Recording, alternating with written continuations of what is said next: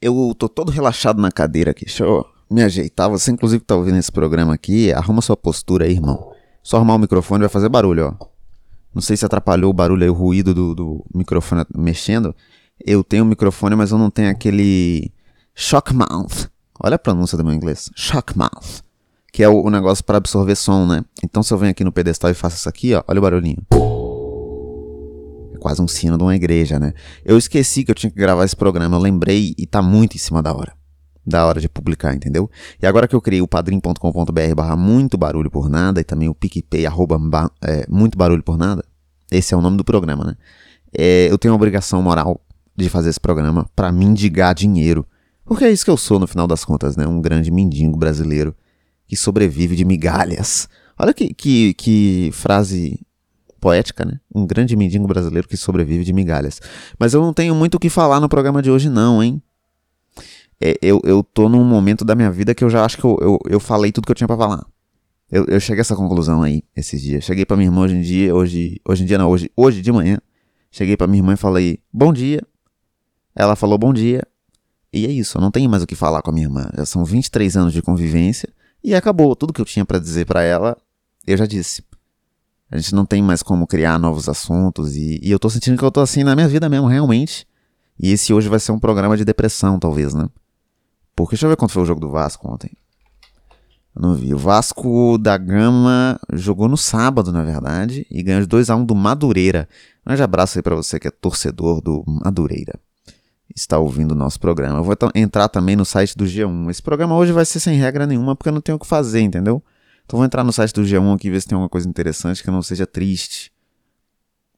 Tô lendo aqui por altas matérias e tudo é triste, hein?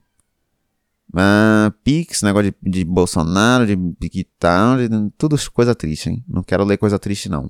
Eu já vou ler, que já é um esforço além do necessário, Aí eu não vou ter que ler um negócio triste, né? Não faz mais sentido. E sobre esse negócio da tristeza, é, eu acho que o destino ele pune a gente, né? Quando você, às vezes, ah, não é sempre, né? Porque não existe meritocracia. Não existe isso do, do mérito. Mas eu acho que existe a anti-meritocracia. E é isso que eu queria defender aqui agora, que é uma reflexão que eu tava fazendo.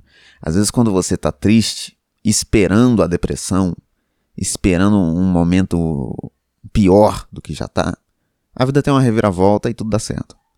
E isso é, é, o, é o que eu gosto de chamar da anti-meritocracia, que é quando você não merece absolutamente nada e você recebe mesmo assim. Essa é a trajetória de sucesso de Gustavo Lima, por exemplo. Um grande artista que nunca mereceu nada do que ele teve. Eu tenho certeza também que ele não esperava, ele não esperava fazer o sucesso que ele fez.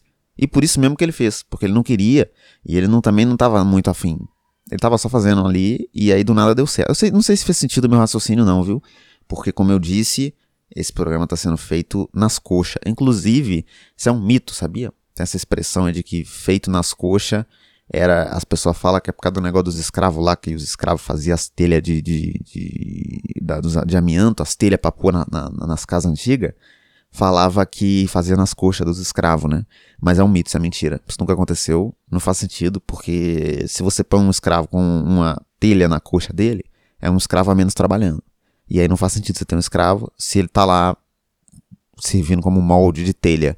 Era basicamente uma oportunidade para o escravo dormir, né? Deitar com a telhinha na coxa.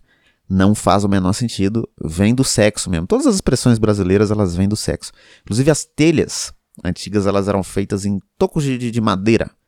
O nego cortava a madeira, punha a telhazinha para secar lá. Por isso que todas elas têm o mesmo molde, né? Porque também se você faz uma, uma telha nas coxas das pessoas, as pessoas têm coxas diferentes, né? Eu, por exemplo, não desenvolvi coxa. Eu, eu Deus esqueceu. Ele mandou o resto, eu tenho um, um, ombro belo, um belo ombro, braço grande. Eu sou um rapaz atlético, né? Oi, mãe, tudo bom? Mas a coxa não veio. A coxa ficou faltando. Esqueceram. É, e, e, sobre esse negócio de telha, lembrei de um outro negócio. Olha que, que loucura, né? O programa hoje acabou sendo um programa sobre telha. É, é eu moro numa cidade histórica. Você que não me conhece muito bem, está ouvindo esse programa pela primeira vez, ou já ouviu, mas não prestou atenção, porque eu nunca falo nada que importa. Eu moro na cidade de Samará, que é uma cidade que fica próxima à região metropolitana de Belo Horizonte, da Grande BH. Então eu falo que eu moro em Belo Horizonte para não ter que passar vergonha de explicar o que é Sabará. Mas Sabará é uma cidade histórica. E o centro só é histórico. Normalmente, os outros lugares, não, onde eu moro é uma favela, não tem nada de histórico. Se bem que é histórico também a favela, né? É, mas não estou chegando em lugar nenhum. Enfim, o centro é, é, um centro histórico e o Teatro Municipal de Sabará é o segundo teatro mais antigo do Brasil inteiro.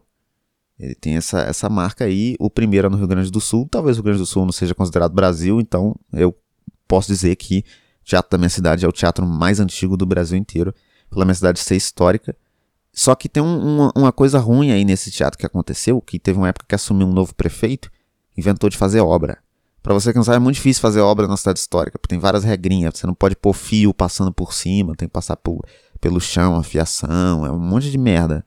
É, e aí ele trocou as telhas desse teatro novo e colocou, nossa, as telhas velhas aí tá tudo uma merda. E pôs um monte de telha nova mesmo, as telhas bala.